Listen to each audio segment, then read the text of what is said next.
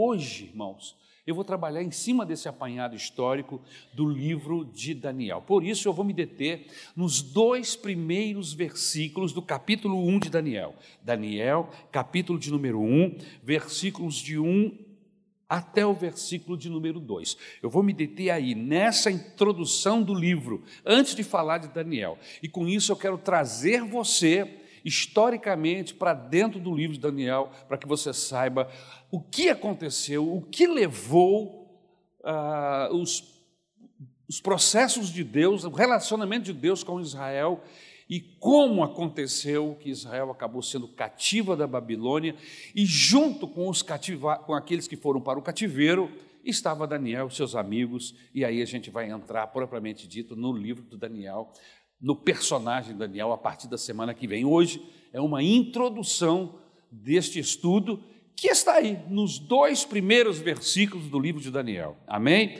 O texto que nós vamos ler capítulo 1 de Daniel, versículos 1 e 2, ok? Eu vou ler na nova versão, não, na nova tradução na linguagem de hoje, que é diferente da NVI, nova versão internacional. A nova tradução na linguagem de hoje é uma tradução da, da Sociedade Bíblica Brasileira, uma, uma tradução para gente assim que nem eu e você, que quer entender a Bíblia e às vezes tem dificuldade porque o, o português difícil, né?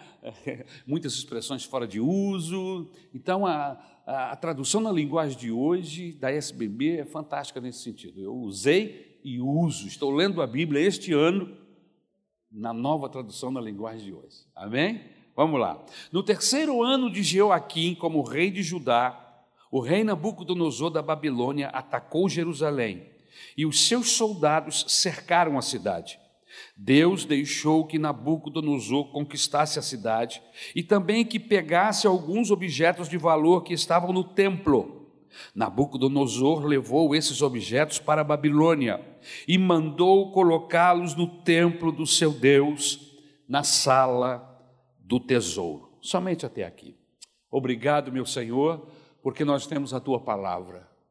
A tua palavra tem sido vida, tem sido água, tem sido instrumento de libertação na minha vida, de cura, de entendimento, Senhor, e eu quero te louvar por isso.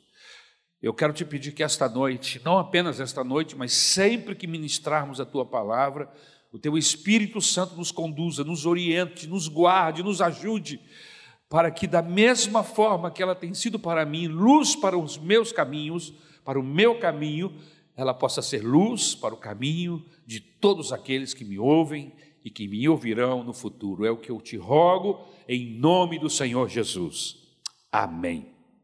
Como eu falei, irmãos, este livro de Daniel, os dois primeiros versículos é uma introdução. E nessa introdução a gente vai entender os processos que desencadearam o cativeiro de Israel.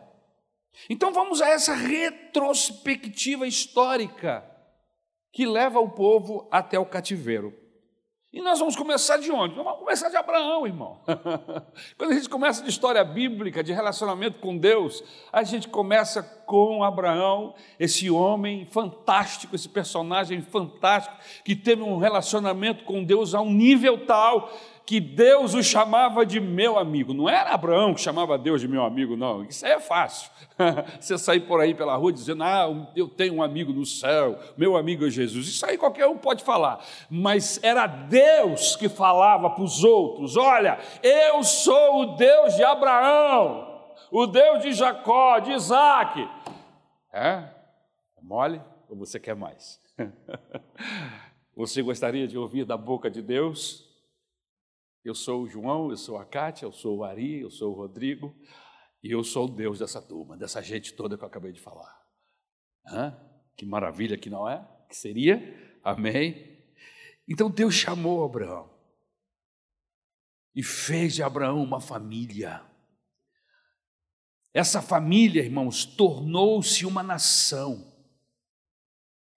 Esta nação desceu ao Egito onde permaneceram cerca de 400 anos. Deus tira, Deus se compadece. No capítulo 2 e no capítulo 3 de Êxodo, aparece uma oração do povo pedindo a Deus. Aparece a resposta de Deus, Deus dizendo, respondendo ao povo: tenho ouvido as orações dos meus filhos que estão em Israel e desci para ajudá-los. Olha que maravilhoso. Deus ouvindo orações. Isso não é fantástico? Saber que o Deus que ouviu a oração de Israel lá no cativo, no cativeiro no Egito, é o mesmo Deus de hoje. 2022, ele continua com seus ouvidos inclinados para ouvir gente como eu e você. Isso, irmãos, me deixa, sabe, eu vou usar uma expressão talvez feia, mas não me veio outro. Eu vou, achei agora uma melhor aqui, abobado. Eu fico abobado de ver que Deus é esse que se incomoda com gente como eu e com gente como você. Diante da grandeza do universo, diante da grandeza desse Deus, nós somos como, os, como micróbios, como vermes. E é assim, de uma maneira carinhosa, que Deus trata os descendentes de Abraão, os descendentes de Jacó e de Isaac. Aleluia, aleluia. Vermezinhos de Jacó pequenininhos, mas são meus. Eu estou cuidando deles, ninguém irá destruí-los. Nós somos ovelhas do pastorado do Senhor Jesus. E Jesus diz que nós estamos em Suas mãos, e por mais que soframos ou tenhamos dias contrários e difíceis, nós sabemos, porque o próprio Jesus revela isso em João, capítulo 10, versículo 10. Eu tenho as minhas ovelhas em minhas mãos, e ninguém pode arrebatá-las das minhas mãos. Aleluia! Louvado seja o nome do Senhor.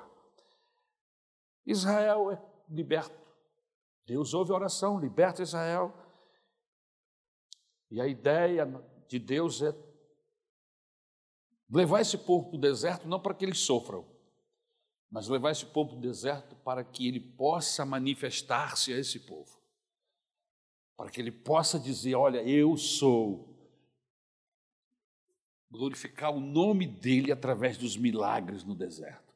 Deus nunca teve como interesse deixar o povo perdido, abandonado, rodeando no deserto 400 anos. O grande alvo de Deus, Deus tinha, quando os tirou do Egito, pelo menos dois caminhos diferentes fora do deserto para conduzir Israel.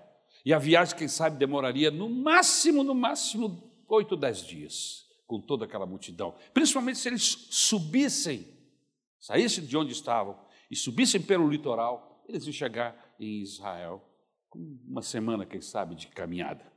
Né? Pouco mais, pouco menos, não sei. O fato é que Deus falou: não, eu vou levá-los para o deserto.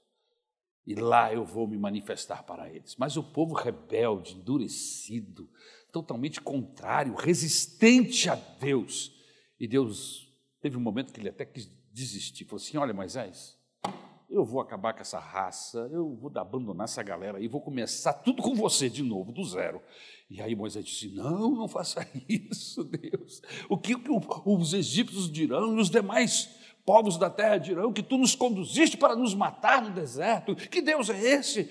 E é lógico que Deus não precisa de conselhos de homens, mas eu acho que Deus desabafou ali com Moisés, e Moisés aproveita e fala com Deus.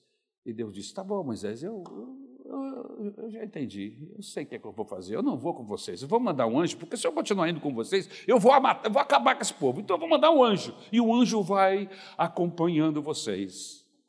E Moisés veio dizer isso para o povo, irmãos, e a Bíblia Sagrada diz que quando Moisés disse isso ao povo, o povo se desesperou.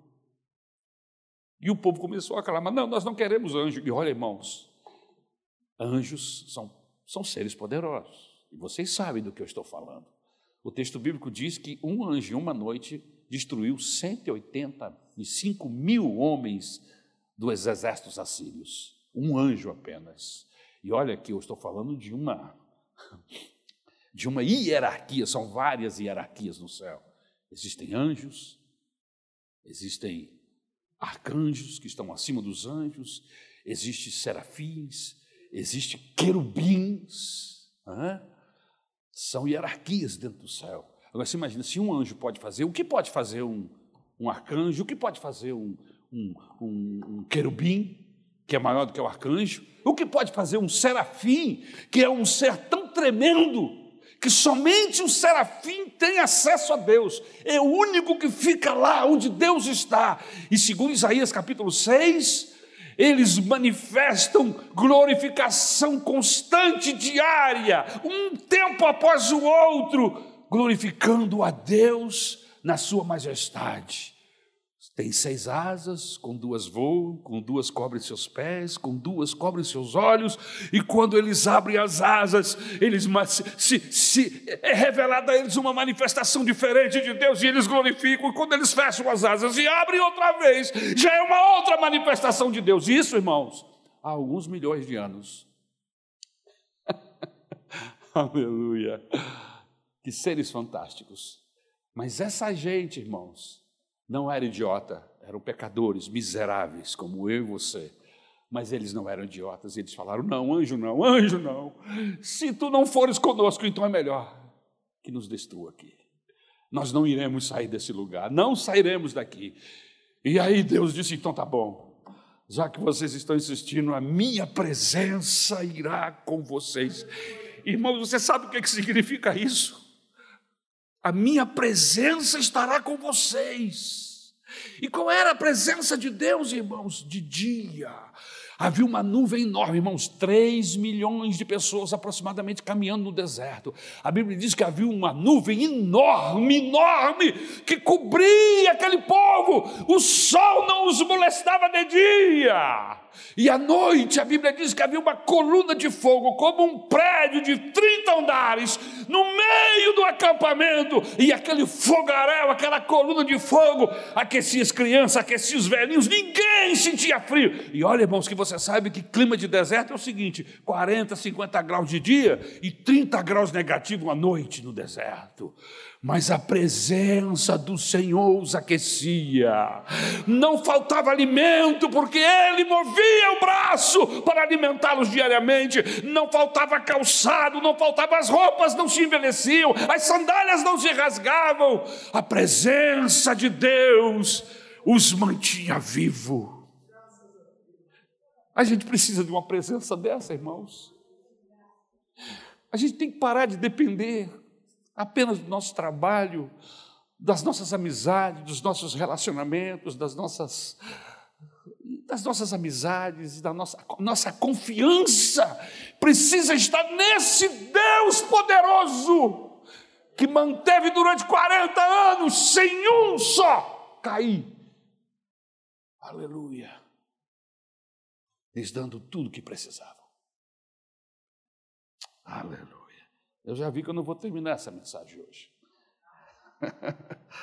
Aleluia. Deserto. Perambularam durante 40 anos no deserto.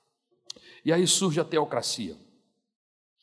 Período dos juízes, eles chegam em Israel, começam a tomar posse da terra. Moisés já não está com eles, Moisés já foi arrebatado aos céus, foi morto, não encontraram nem o seu corpo. Alguns ousam dizer que, que ele foi tomado. Porque não achou corpo, né, irmão? Hoje em dia, se você não achou corpo, não tem crime. tem que ter corpo. Né? Se, se a pessoa morreu e não aparece corpo, ele é apenas um desaparecido. Só se tem certidão de óbito se tiver corpo. Não é isso mesmo, mestre Josué? Sem corpo, sem certidão de óbito. Mas e aí? É só um desaparecido. Não é assim? Centenas de pessoas estão desaparecidas lá da catástrofe de, de Petrópolis, ou de Teresópolis, melhor dizendo. Centenas de pessoas. Não encontraram. Enquanto não encontrar corpo, não tem certidão de óbito. A lei diz que estão desaparecidos. Então, como não tem corpo, irmão, ninguém encontrou o corpo de Moisés, Moisés é um desaparecido. E aí, em cima disso, as pessoas especulam e dizem: olha, ele foi arrebatado, Deus o tomou para si, assim como fez com Elias. E pode ser, Pode ser que sim e pode ser que não. Amém? O fato é que Moisés não estava mais com eles. Deus o havia tomado. E aí agora Josué o capitão, Josué o comandante, e leva-os a conquistar as terras de Israel, que mais tarde se tornaria a nação de Israel. E aí surge a teocracia no período de juízes, esse tempo durou cerca de 300 anos, quando Israel oscilou entre pecado, entre o pecado, entre o juízo, entre o arrependimento e entre a restauração. O livro de juízes é um, é um tobogã de altos e baixos, de sensações de, de, de desvios, de retornos pra, retorno para a presença do Senhor. É o, é o tipo de caminho que nenhum de nós deve tomar um relacionamento esvaziado, um relacionamento de dias, de semanas, de anos, e daqui a pouquinho torna a cair no pecado, e daqui a pouquinho torna a se desviar, e aí se converte outra vez, se volta para Deus. Irmão, se nós falássemos de uma pessoa obesa que fica magro e fica gordo, fica magro e fica gordo, você imagina como esse corpo vai ficar. Assim era o corpo espiritual do povo de Israel, flácido, de tanto. Estão me entendendo? Relacionamento de Deus com Deus muito ruim. E aí vem a monarquia. E aí eu falo no capítulo 8 de Samuel, quando começa a monarquia, o povo pede um rei, né? 120 anos de reino unido sob Saul, Davi e Salomão. Foram os três principais reis de Israel. Até porque depois de Salomão houve uma cisão houve uma, uma separação. Né? Com a morte de Salomão, em 931 a.C., sob o governo de seu filho Roboão, o reino acaba se dividindo em Reino do Norte e Reino do Sul. Amém? Essa letra está dando para os irmãos enxergarem daí? Está legal? Se vocês quiserem dividir mais e fazer com que a letra cresça, fiquem à vontade, tá, irmãos? O importante é que os irmãos consigam acompanhar aqui esse processo. Em nome de Jesus. E aí, uma vez que o reino de Israel foi dividido em reino do norte e reino do sul, a gente tem que começar a falar por parte. Quando se fala de Israel nesse período, você tem que falar do reino do norte e depois tem que falar do reino do sul, porque a Bíblia assim nos diz, né? Quando você fala de um rei, neste período, depois de Salomão, você tem que dizer, mas de que rei é esse? De, de qual reinado você está falando? De Israel, que é o norte, ou dos dois, das duas tribos que ficaram juntas, Judá e Benjamim, que era um reino que considerou ligado à família de Davi, que continuou ligado à família de Davi. Né? Então são dois reinos distintos. O reino se divide em reino do norte e reino do sul. Bom, o reino do norte, formado por dez tribos, teve 19 reis, teve oito dinastias, e nenhum rei piedoso, irmãos, se imagina nenhum rei piedoso. Oito dinastias e nenhum rei piedoso. Eles foram levados cativos em 722 a.C., mais ou menos uns 100 a 120 anos antes deles é, de Judá e Benjamim serem levados cativos para Babilônia. Os assírios vieram e levaram o reino do norte, desterraram essa galera toda, as dez tribos, e levaram para outras terras. Isso era um hábito dos impérios, dos reinos daquela época, é, para destroçar, desfazer, acabar com, com um povo, com uma nação. Eles tiravam a galera daqui e levavam para outro lugar, e pegava a galera de outro lugar e trazia para cá. E aí misturava tudo, ninguém tinha nação, ninguém era de ninguém, e aí pronto, acabou. Eles fizeram isso com Israel. Foi feito isso até outro dia, ainda nesse século passado, quando nós já estávamos vivos. Não é? E o Reino do Sul? O que aconteceu com o Reino do Sul? Foi formado pelas tribos de Judá e Benjamim, as duas tribos apenas. Essas duas tribos elas, elas procediam da dinastia davídica. Esse reino teve altos e baixos, momentos de glória e tempos de calamidade. Reis piedosos, ao contrário do reino do norte, Israel, o reino do sul, o reino ligado à família, Davi, à família de Davi, houve reis piedosos sentados no trono de Davi. Mas houve também reinos maus, ruins. Este reino, ou esses reinos, eles alternavam momentos bons e momentos ruins, momentos de obediência e momentos de rebeldia. É?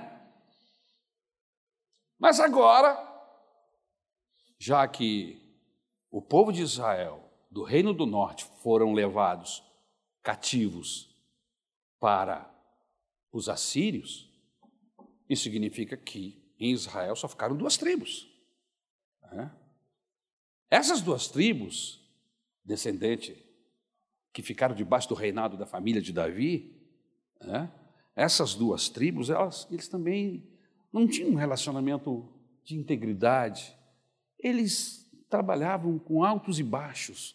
Uma hora adoravam a Deus, outra hora se deixavam levar pelos desejos da carne, pelos processos humanos, pelas ações malignas, diabólicas, e o fato é que eles também viviam num relacionamento de altos e baixos com Deus. Não queriam ouvir a sua palavra, Deus levantava profetas poderosos para lhes falar. Eu não sei se você notou, mas quando você lê a Bíblia, você precisa, principalmente no Antigo Testamento, você precisa prestar atenção. Sempre que há juízo de Deus, antes do juízo chegar, Deus envia uma quantidade enorme de profetas. Antes dos assírios levarem as dez tribos, como Deus levantou profeta no reino do norte. E quando não tinha profeta no reino do norte, Deus mandava profetas do reino do sul e profetizar lá no reino do norte, para mostrar a ele que eles estavam desviados e que se eles não se arrependessem, algo de ruim iria acontecer. Eles não deram ouvido. Cem anos antes dessa galera aqui do sul ser levada para a Babilônia, vieram os assírios. Aconteceu a mesma coisa. Deus levantou profetas no reino do sul para dizer-lhes que eles estavam longe, que eles estavam desviados, que eles estavam quebrando uma aliança que tinham feito com Deus, de segui-lo, de amá-lo, de ser fiel a Ele.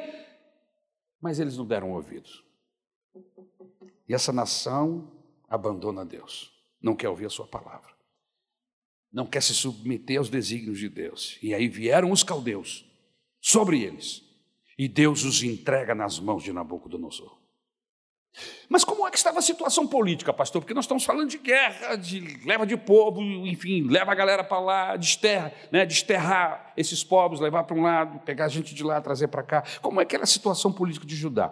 Nos anos de 608 a 597 a.C., reinava em Jerusalém Jeoaquim. Jeoaquim, que havia sido empossado por Neco, que era um faraó, era o mandatário no egípcio, era um faraó. O faraó já tinha entrado lá, dominado e deixado um vassalo. Joaquim era um vassalo de Neco. O reino subsistia, mas era um reino que já não tinha autonomia. Quem mandava era Neco. Né? Faraó do Egito. Isso está em 2 Reis, capítulo 23, até o, cap... até o versículo, capítulo 23, versículo 34. Naqueles dias, meus irmãos, duas nações lutavam pelo domínio da região, a Assíria e o Egito. Neco, rei do Egito, subira para batalhar contra o rei da Assíria, segundo Reis 23, 29. Josias, rei de Judá, temendo pela sua segurança e do seu reino, achou melhor atacar o exército egípcio, mas acaba morrendo na batalha de Carquemes em 611.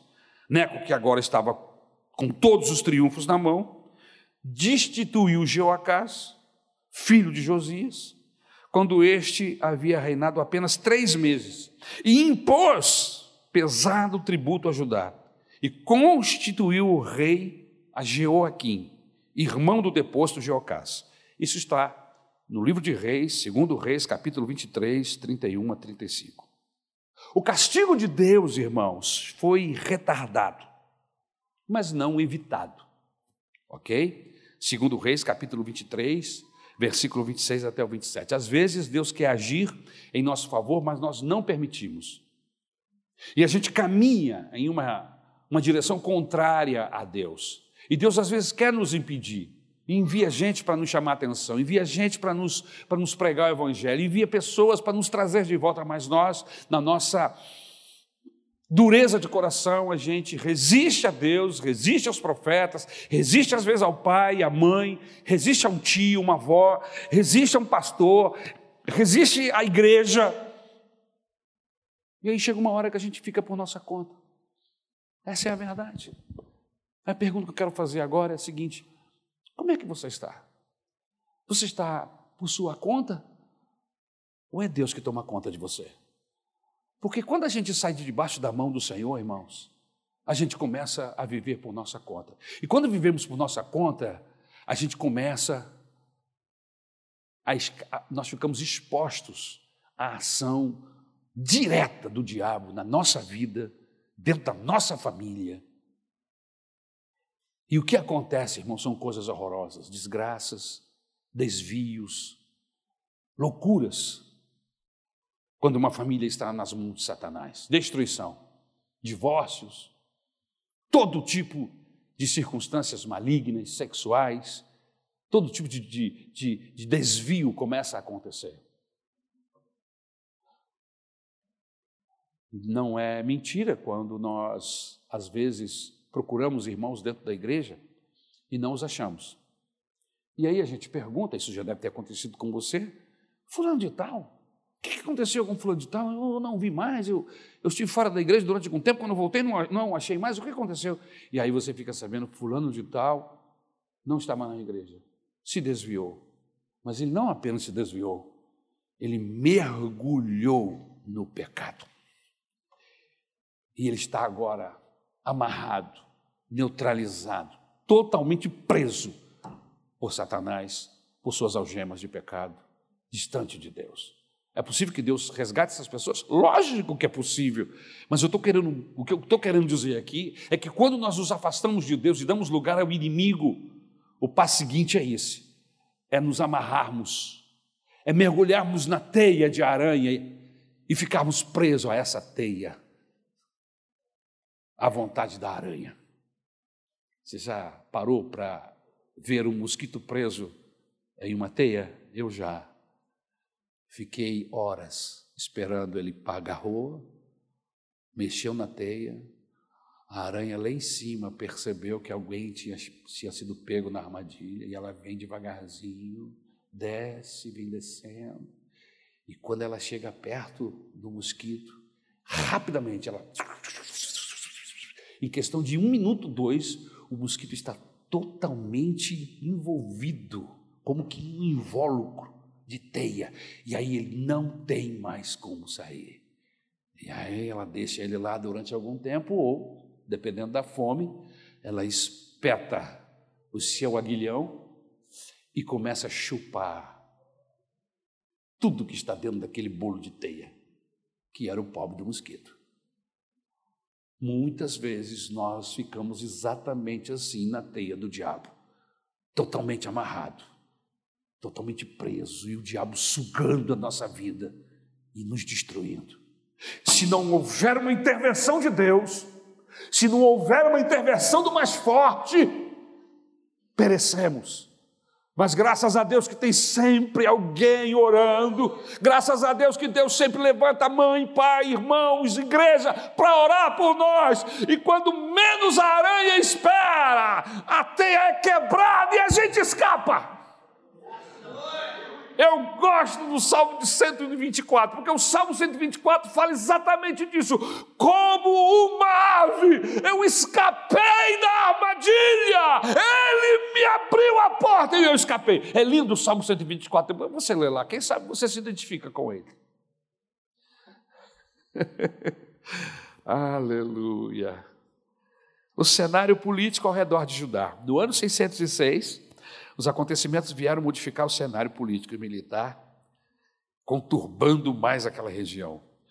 Uma vitória de Nabucodonosor, rei da Babilônia, sobre Faraó, sobre o rei do Egito, que dominava aquela região, acaba consolidando a Babilônia como uma nova potência mundial em ascensão.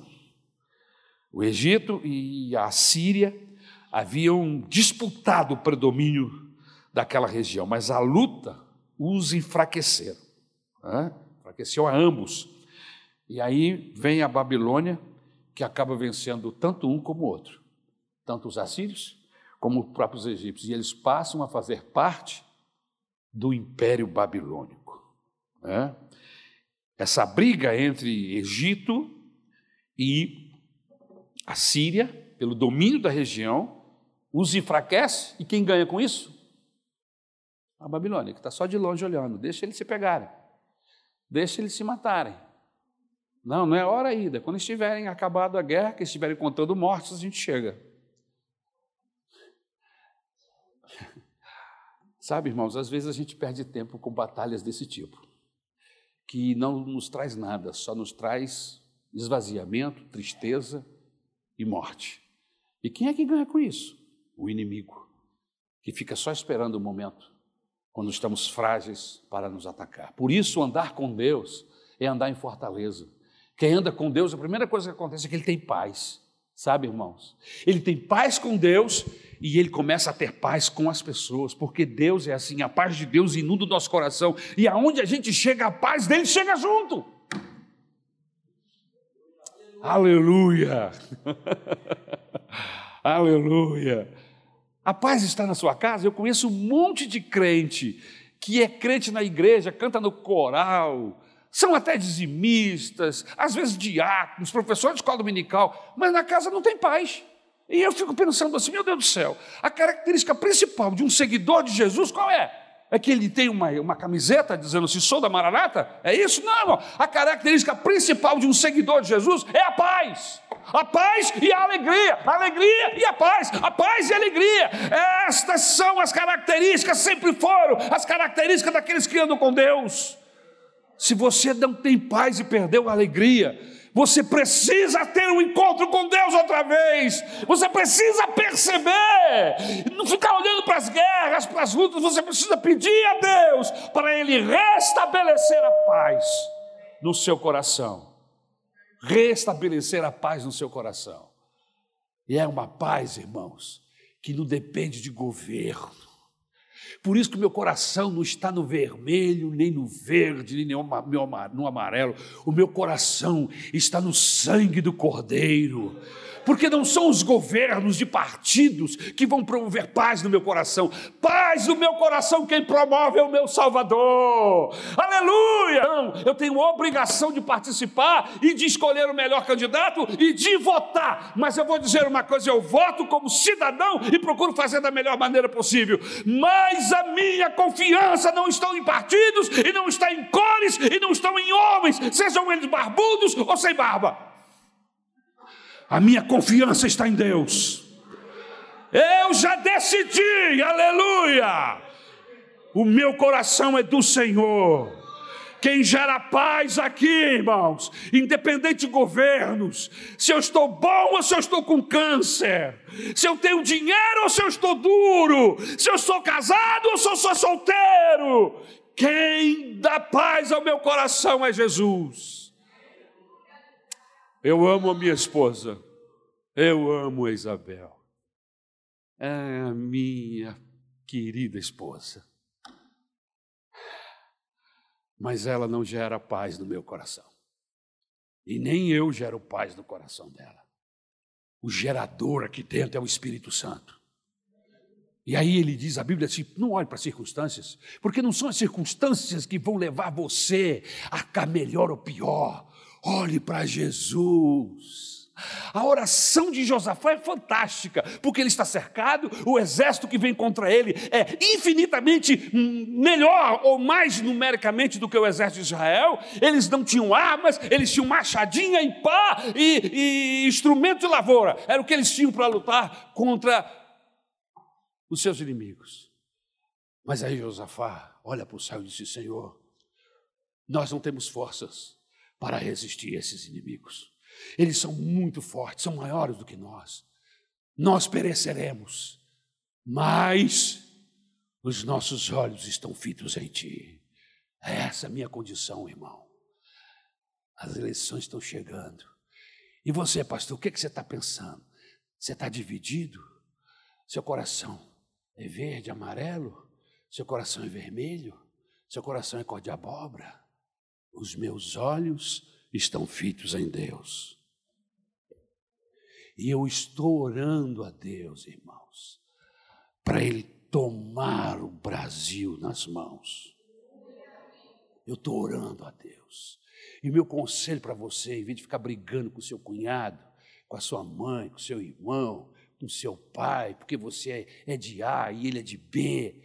Vai para o joelho orar a Deus, porque gente de Deus resolve suas pendengas. É aqui, ó. A gente resolve as nossas indecisões é aqui, irmão. Entra para o teu quarto e fala com o teu pai do céu, e ele lá de cima vai ver você. É isso que Jesus diz. Eu não vou para a rádio, eu não vou para disputa, eu não vou discutir esses assuntos. O meu assunto é com meu pai lá no meu quarto em secreto. Senhor, eu não sei quem é o pior, nem o menos pior, eu não sei quem é o melhor, nem, nem o pior, mas eu sei de uma coisa: tu sabes de tudo. Não deixe o diabo tomar conta desse país. Vocês estão me entendendo, irmãos? Aleluia. E olha que eu não estou dizendo aqui que governo A, governo B seja do diabo, hein? não me interprete mal. A minha oração é que o Senhor impeça que o Brasil tenha um presidente que nos leve à vergonha, que nos leve a perda mais do que já temos perdido em todos esses anos. Eu quero que o Brasil dê certo, irmãos. Eu sou brasileiro. Se esse país der certo, eu vou ser abençoado, irmãos. se na troca do piloto o piloto for bom, esse avião não cai, irmão. Agora, se trocarmos o piloto e o piloto não for bom, aleluia, o avião vai cair. E só lembrando você, e nós vamos mudar de assunto, você está dentro do avião.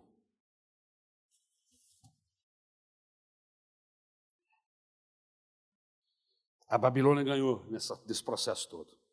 Quando os dois cães brigam por um osso, pode aparecer o terceiro e levar a vantagem, porque os dois já estão cansados de brigar, não é verdade? Nabucodonosor é esse cão. Chegou e dominou o Egito, dominou a Síria, e acabou dominando Jerusalém. Em 606, levou os nobres, dentre eles, Daniel. Levou os vasos do templo. Em 597, numa outra incursão, levou mais cativos. O rei Joaquim rendeu-se sem resistência. Nesse tempo, foi ao cativeiro também o profeta Ezequiel, segundo Reis, capítulo 24, versículo 8. Em 586, após 18, meses de sítio, os exércitos do rei da Babilônia saquearam a cidade, destruíram-na totalmente, destruíram o templo. O rei Zedequias foi capturado quando tentava fugir, foi levado à presença de Nabucodonosor. Seus filhos foram mortos na sua presença e os seus olhos foram vazados. E ele levado cativo para a Babilônia com o seu povo. Isso está registrado em 2 Reis, capítulo 25. Isso é o cenário político. E o cenário espiritual? Depois da reforma de Josias, que foi um rei segundo o coração de Deus, Judá voltou a se esquecer de Deus. Os filhos de Josias não temiam a Deus como ele. Os reis foram homens ímpios. Eles não aceitavam mais ouvir a palavra de Deus. Os profetas e sacerdotes se corromperam. Os profetas de Deus foram perseguidos, presos e mortos. E a Bíblia diz que em vez de haver quebrantamento e arrependimento e volta para Deus, o grande rei, o grande Senhor, os sacerdotes e o povo se endureceram ainda mais. O rei obstinou seu coração para não voltar-se para o Deus de Israel. Isso está registrado em 2 Reis, 2 Crônicas, capítulo 36, versículo 13. Também declara a Bíblia que todos os principais sacerdotes e o povo aumentaram a iniquidade, seguindo todo tipo de abominações das nações da época, contaminando a casa do Senhor, a qual ele havia santificado em Jerusalém para si mesmo. Isso está registrado em 2 Crônicas 36, versículo 14. O poder do império babilônico que domina Judá. Irmãos, a Babilônia tornou-se o maior império do mundo. Ela era a senhora do universo na época. O reinado de Nabucodonosor abarcou um período de aproximadamente 43 anos. Durante seu reinado, a cidade da Babilônia foi embelezada.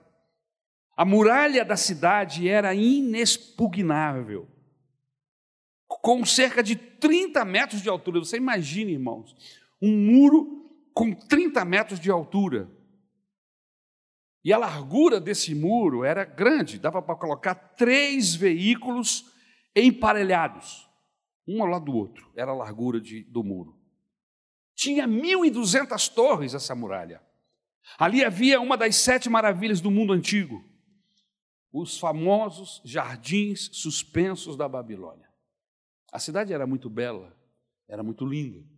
Se você tem interesse, eu não tive tempo de buscar isso, mas se você buscar no Google, você vai achar lá fotos, não digo, mas desenhos, imagens que mostram um pouco da beleza desta cidade. Assim como hoje as pessoas querem ir a Paris, porque diz, dizem ser a Paris a cidade cosmopolitana mais linda do planeta, assim as pessoas queriam ir a Babilônia.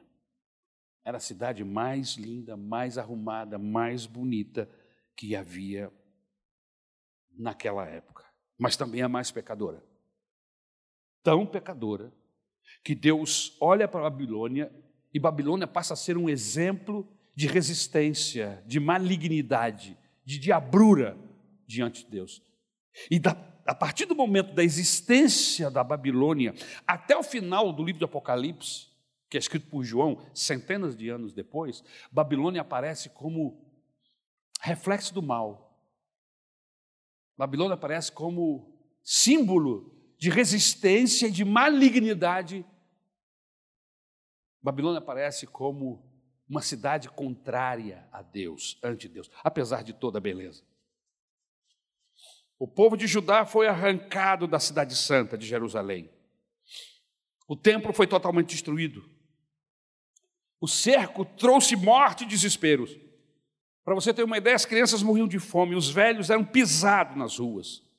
As jovens eram forçadas, violentadas. Isso trouxe dor e lágrimas ao jovem profeta Jeremias. Nesse tempo, Jeremias profetizava e chorava, chorava e profetizava a um ponto tal que isso virou uma característica dele e ele é conhecido na Bíblia como o profeta chorão, porque ele presenciou toda essa calamidade que aconteceu com a cidade santa. O povo levado ao cativeiro se assenta, diz o salmo, e chora, curte a sua dor, dependura as harpas e sonha com uma vingança sangrenta. É um dos salmos mais tristes da Bíblia e também enigmático, porque eles fazem uma, uma oração estranha, pedindo a Deus que, que o que aconteceu com Israel que também acontecesse com a Babilônia, que os seus filhos fossem jogados nos muros e suas cabeças estourem. É uma oração bastante estranha para quem serve a Deus. É uma oração dos salmos precatórios. Mas isso a gente fala numa outra mensagem, em um outro culto. Vamos para frente. Deus disciplina o seu povo quando esse deixa de obedecer a sua palavra. O que é isso, pastor? O que, que todo esse processo histórico pode nos ensinar? O que podemos tirar de lição de toda essa história que eu acabei de contar para vocês? Primeiro, Deus disciplina o seu povo quando este deixa de obedecer a sua palavra. A obediência traz bênção, mas a desobediência traz maldição. Os tempos de prosperidade e crescimento de Israel foram durante o reinado dos homens que andaram com Deus. Sempre que um rei se desviava de Deus, o povo se corrompia e sofria amargamente. O rei, os sacerdotes e o povo, eles estavam mergulhados em profundo pecado pecado de apostasia teológica, pecado de depravação moral, impiedade e perversão de todo tipo. A obediência traz bênção. A desobediência traz maldição. Você está falando do quê? Eu estou falando do que pode acontecer com aqueles que são desobedientes, que se afastam de Deus, ficam por conta de Satanás, fica por conta do príncipe deste mundo, que tem como alvo matar, roubar e destruir, como disse Jesus. O que mais, pastor? O que mais acontece? O que mais podemos tirar de lição desse processo histórico que levou Israel para o cativeiro na Babilônia? O que nós aprendemos? Aprendemos que quando o povo de Deus é derrotado, a causa principal nunca é o poder do inimigo, mas a sua própria fraqueza produzida pelo pecado. Irmãos, o pecado destrói. A ação do pecado na nossa vida é pior do que de qualquer inimigo que você possa ter. Israel pensava que os seus inimigos eram os babilônicos, eram os filisteus, eram os moabitas, os egípcios, os assírios e assim por diante. Eram inimigos, sim, mas o pai, o pior inimigo não eram eles. O pior inimigo é aquele inimigo que nos afasta de Deus. Estar perto de Deus estar perto da fonte. Estar perto de Deus, estar perto da fonte no deserto. Você imagina, você está no deserto e descobriu uma fonte. Você vai sair de perto dela? Não. Porque se eu sair de perto da fonte, eu vou morrer em três dias. Eu preciso ficar perto da fonte. Estar com Deus é como estar em um lugar onde suas provisões são supridas diariamente. Estar perto de Deus, como eu disse há pouco, é ter paz independente do que eu esteja vivendo, é ter alegria independente de que eu esteja no governo. Eu sei que o meu nome está escrito no livro da vida, e isso gera paz no meu coração, e isso gera alegria no meu coração. As outras coisas, as outras coisas me virão segundo o beneplácito, segundo a graça, segundo o grande amor que esse Deus tem por mim e tem por você. Judá não caiu, foi entregue. Nabucodonosor não perdeu o rei, Deus o entregou. Não prendeu o rei, Deus o entregou. Os utensílios da casa de Deus foram entregues ao inimigo pelo próprio Deus. Foi Deus que permitiu que Nabucodonosor entrasse. Foi ele. E isso é muito importante, porque muitas vezes nos nossos desvios, nos nossos distanciamentos de Deus, principalmente nós que temos algum conhecimento bíblico, ou temos parentes bíblicos, nos tornamos pessoas místicas e achamos que o diabo é que está fazendo tudo para nos destruir. É, preste atenção numa coisa, irmãos. Eu preciso ter um relacionamento com Deus suficiente para eu distinguir entre uma prova e uma tentação. Eu preciso ter um conhecimento bíblico a um nível que eu preciso distinguir quem é que está tratando comigo. Se é uma prova de Deus e Deus está me provando, ou se é uma ação do diabo para me destruir. Esse povo não tinha relacionamento com Deus suficiente para distinguir, a ponto deles confundirem. E Deus os avisa. Nós vamos fazer essa leitura daqui a pouco, lá na nossa leitura diária. Vamos chegar lá. Você preste atenção, que você vai dizer Deus vai estar falando através dos profetas: não resista à Babilônia, deixe que eles entrem, entreguem-se para a Babilônia. Sou eu que estou movendo isso. Se vocês resistirem, serão mortos e ninguém vai sobreviver. Se vocês se entregarem, vocês serão poupados. Jeremias profetizou isso, os profetas profetizavam isso. Mas eles diziam: vocês são inimigos nossos, vocês venderam a alma de vocês por, por rei da Babilônia, vocês querem que nós nos entreguemos? Não, não, não sou eu, é Deus que está falando. Entreguem-se, não resistam a Nabucodonosor. Está lá no texto, você vai ver. Quem é que estava no comando desse processo todo? Era Deus. Irmãos, eu me lembro da oração de, de Abacuque. É interessante você notando as, notar as ações de Deus nos processos humanos, é incrível. Preste atenção, não lê por ler. Preste atenção na pessoa de Deus, na relação de Deus com o povo. Como é que ele está agindo? A oração de Abacuque é, capítulo 3, versículo de número 2. Senhor, aviva a tua obra no meio dos anos. No meio dos anos, a notifica. Na ira, lembra-te da misericórdia. É incrível, meus irmãos, é incrível que mesmo Deus, no momento da sua ira, principalmente com o seu povo, ele se lembra da misericórdia. E Deus está avisando ao povo: não resistam à Babilônia. Por quê? Era o momento da, do ajuste de conta, era o momento do juízo de Deus. Babilônia era juízo de Deus contra Israel. O que, que Israel tinha que fazer? Sim, senhor, meu Deus, nós vamos nos submeter a ti. Mas o que, que eles fizeram? Eles estavam desviados, eles não tinham discernimento, eles não ouviam a voz de Deus. E o texto bíblico diz que eles foram lutar contra a Babilônia, ao contrário do que Deus queria. Foi um massacre, irmãos. Foi um massacre, irmãos. Dezenas de milhares de pessoas mortas. E Deus os tinha avisado para que não resistissem. Deus os entrega nas mãos dos babilônios. Você consegue discernir? Quando é Deus que está agindo e quando é o diabo? Consegue? Eu não posso responder essa pergunta, você pode. E você, pastor, você consegue? Irmãos, eu não sou muito diferente de você. Mas eu vou para o joelho, eu vou falar com Deus. Não deixe o diabo me enganar, Senhor. Porque a Bíblia Sagrada diz que para enganar os seus, até como anjo ele pode aparecer. Senhor, não me deixe ser enganado pelo anjo mau, pelo anjo falsificado, um anjo do Paraguai. Se algum anjo tiver que aparecer na minha vida, que seja autêntico. Eu não quero ser enganado, Senhor. Me dá discernimento, Jesus.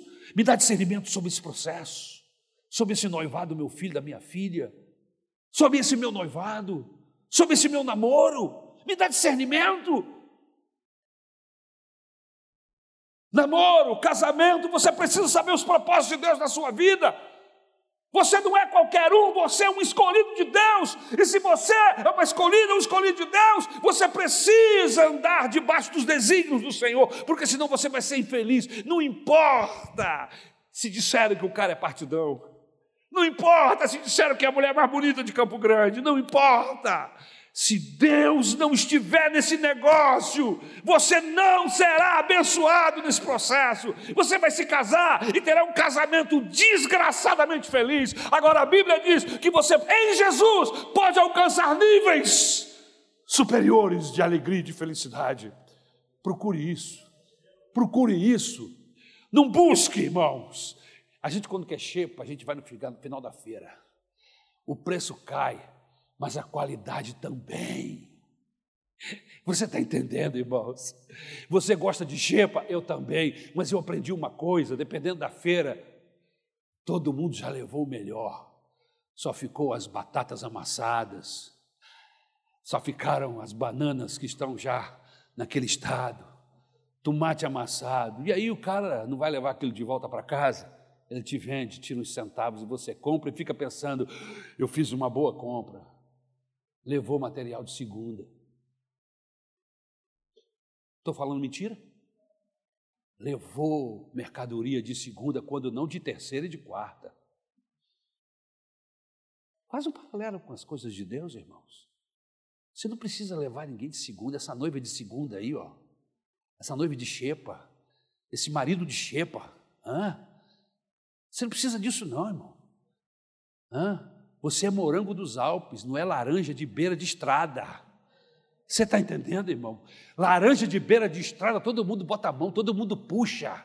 Todo caminhoneiro que passa para para pegar. Não, nada contra os caminhoneiros, hein? Pelo amor de Deus. É só um exemplo. Mas morango dos Alpes, irmãos, é diferente.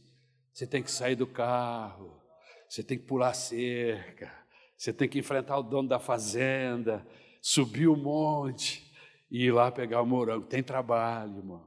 Não vem de graça, não. Você tem que amar. A motivação tem que ser amor.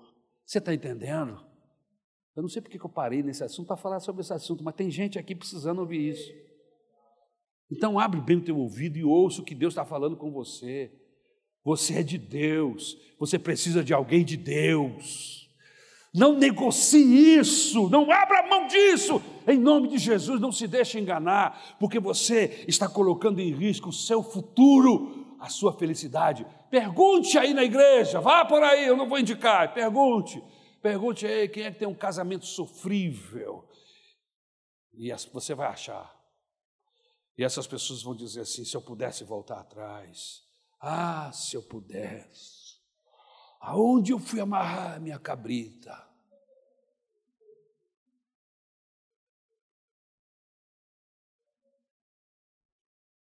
Mas a esperança para esse que está amarrado, amarrou a cabrita no, no toco errado. Jesus muda tudo.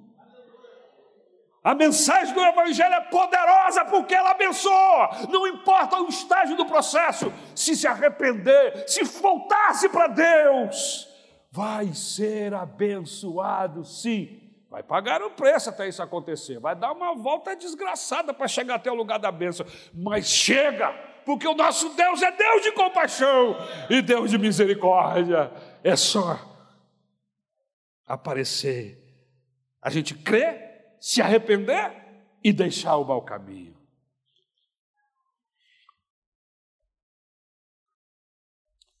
Em vez do rei rasgar suas vestes e ouvir a mensagem de Deus, rasgou a palavra, queimou o texto da Bíblia, da palavra de Deus e mandou prender o profeta. Olha que, que coisa horrorosa. Sempre que os corações endurecem e deixam de ouvir a palavra de Deus, o juízo de Deus vem sobre eles. Eu queria que você prestasse atenção no que está acontecendo no mundo. Dá uma olhadinha, moço, moça, dá uma olhadinha meu irmão, no que está acontecendo no entorno. Como é que a humanidade está caminhando? Qual é o processo que está envolvendo a humanidade hoje? Não é preciso ser muito inteligente para perceber que nós estamos numa queda livre, em todos os sentidos. Estamos em um patamar de queda, queda moral, espiritual, social. Não tem nada melhorado, irmãos. Estamos caindo. Mas antes de nos esborracharmos, a Bíblia Sagrada diz que Jesus vai vir buscar aqueles que estão olhando para cima. Jesus virá buscar a igreja. A igreja não vai se esborrachar com esse planeta. O Senhor vai nos acudir antes. Uma das coisas que eu mais temo no meu coração, outro dia sonhei sobre isso, irmãos. Sonhei que Jesus veio e eu tinha ficado para trás, Luiz. Você já teve esse sonho? Ah, pastor, se eu tivesse eu não contava. É, mas eu conto. Sonhei que eu tinha ficado. Faz muito tempo, não, deve ter umas três semanas, um mês. Fiquei para trás. Desespero no sonho. Desespero da minha alma. Jesus voltou. E eu fiquei para trás. Você já imaginou isso? O sentimento.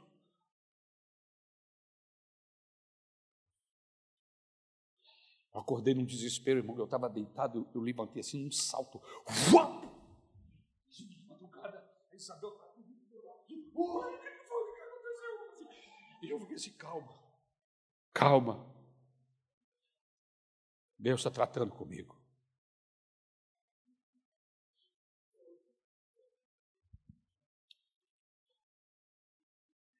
Fui para o joelho falar com Deus. Sabe o que, que o Espírito Santo falou no meu coração? Calma, Ari. Você não é salvo porque merece. É a minha graça. Você sabe o que é descansar? Eu levantei assustado, fui para o joelho no desespero. E o Espírito Santo falou assim: Ari, calma, não é por merecimento. Porque se fosse por merecimento, você estava na desgraça. Mas como é graça, é favor, você está salvo, Ari. Aleluia, Duda. Você está salvo, nós estamos salvos, não é porque nós fazemos ou deixamos de fazer, é por causa do seu amor, é por causa da sua graça, é por causa da sua compaixão. E sabe o que acontece? Isso me apaixona mais por esse Deus. Eu vou parar por aqui, porque a hora diz que eu tenho que parar, porque senão eu vou pecar.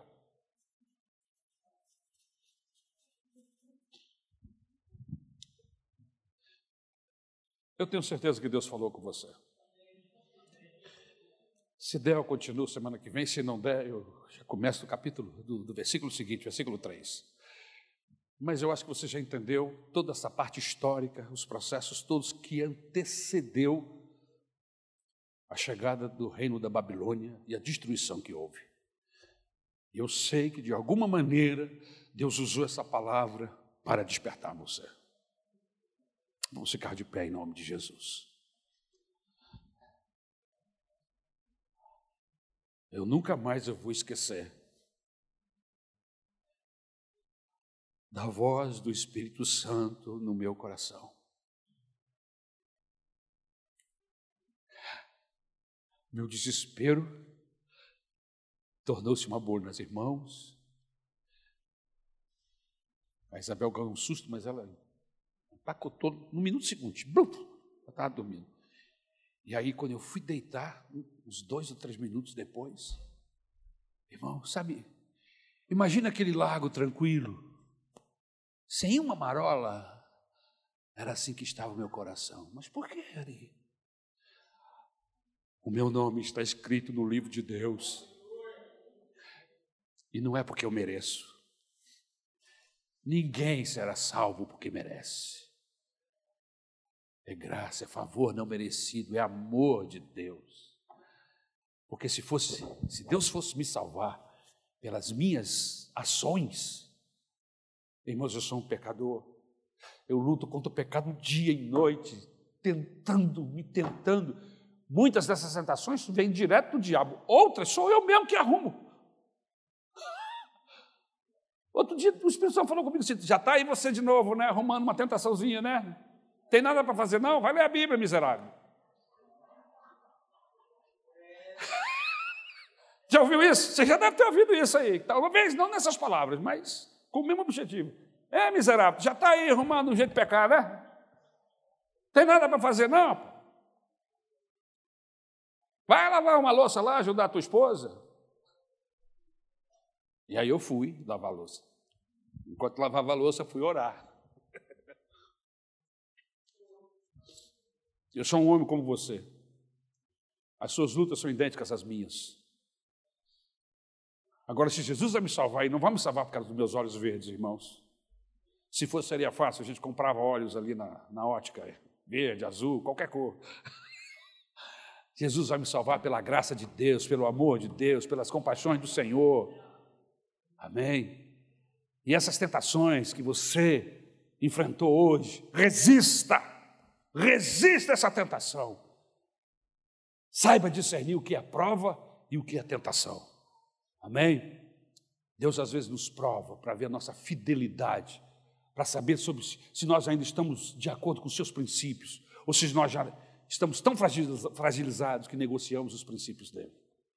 Seja firme, constante, sempre abundante na obra do Senhor, porque no tempo certo o Senhor vos recompensará, é o que diz a Bíblia Sagrada. Tem alguém aqui essa noite que foi abençoado por essa mensagem e gostaria que nós orássemos por você. Eu, eu já estou aqui na frente. eu quero que Deus me abençoe, que Ele segure na minha mão. Você gostaria? Vamos terminar esse culto aqui na frente, na presença do Senhor. Traz sua bolsa, traz sua Bíblia, traz tudo para cá. Vamos orar, vamos entregar nossa vida nas mãos do Senhor.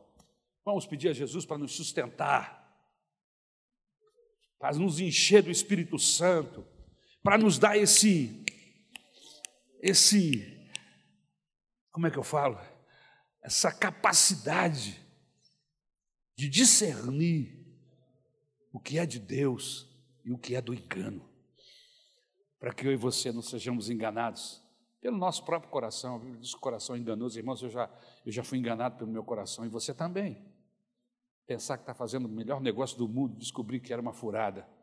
Você deixou se levar pelo coração. o coração não sabe de nada.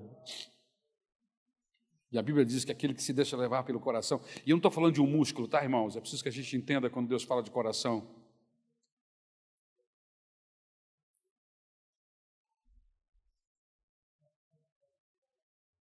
Para Israel, o povo de Deus, eles tinham um olhar diferente do corpo humano. Eles entendiam que o coração era o centro das emoções. Então, por isso que os salmos e a Bíblia está sempre falando do coração, voltar, porque eles achavam que o centro das emoções era o coração. Para eles é o coração. E a razão era a mente. Só que a nossa visão de corpo humano é diferente. O coração é só um músculo. Você sabe disso. Uma bomba, buf, buf, buf, bombeando sangue para o seu corpo todo. As guerras acontecem aqui. Não é verdade? As grandes batalhas da nossa vida acontecem aqui. É aqui. Então, quando eu falo do coração, eu estou usando um texto bíblico. Mas, na verdade, eu estou falando daquilo que está aqui na sua mente. E quando fala de mente, o apóstolo Paulo é professor. Ele diz assim: ocupe as suas mente, a sua mente com as coisas de cima. Se você tem que pensar em alguma coisa, o apóstolo Paulo diz em outro texto: pense no que é bom, no que é verdadeiro, no que vai, vai fazer, trazer paz para o seu coração. Pense no que é bom, porque assim como é o seu pensamento, assim você será.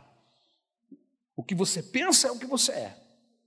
Por isso, quando Jesus entra na nossa vida, a primeira coisa que ele quer mudar, ele muda a nossa mente, ele muda os nossos valores. E aí, quando ele muda a nossa mente, ele muda o nosso comportamento. Você entendeu? A primeira coisa que Jesus quer fazer quando entra no nosso coração é mudar a nossa forma de pensar. A Bíblia trabalha, o texto do Evangelho trabalha o tempo todo para nós termos a mente de Cristo.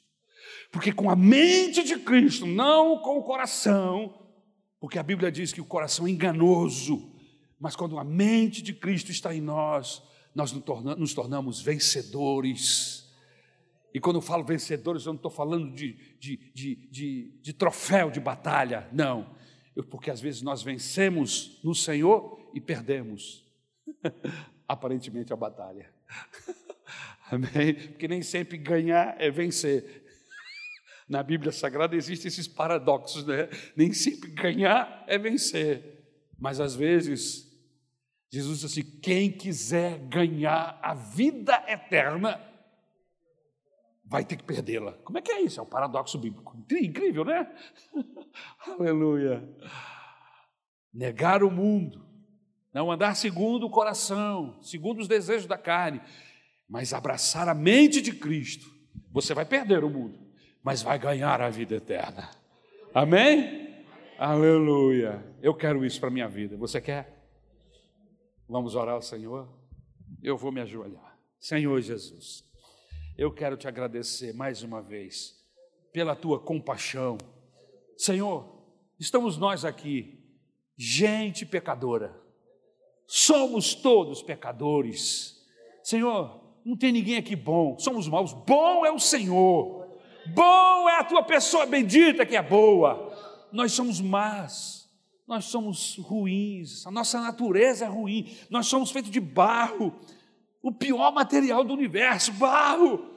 Mas tu escolheste esse, esse, esse material horroroso e fez desse material chamado barro vasos, vasos de barro, mas cheios da tua misericórdia, cheios do teu amor, e um vaso de barro cheio da tua glória. É o melhor vaso, é isso que nós queremos, Senhor. Sabermos que somos vaso de barro, mas sermos cheios da tua presença, da tua majestade. Senhor, tenha compaixão das nossas vidas, segura em nossas mãos, para que não pequemos contra ti, para que não pequemos contra a igreja. Senhor, segura na minha mão. Eu não quero ser escândalo, Senhor, eu quero ser bênção, bênção para a glória do teu nome. Recebe a nossa oração, recebe a nossa súplica, Senhor. Abençoa os meus irmãos, fortalece aquele que está enfraquecido, aquele que está sendo tentado quase entregando os pontos. Fortalece, Senhor querido, em nome de Jesus.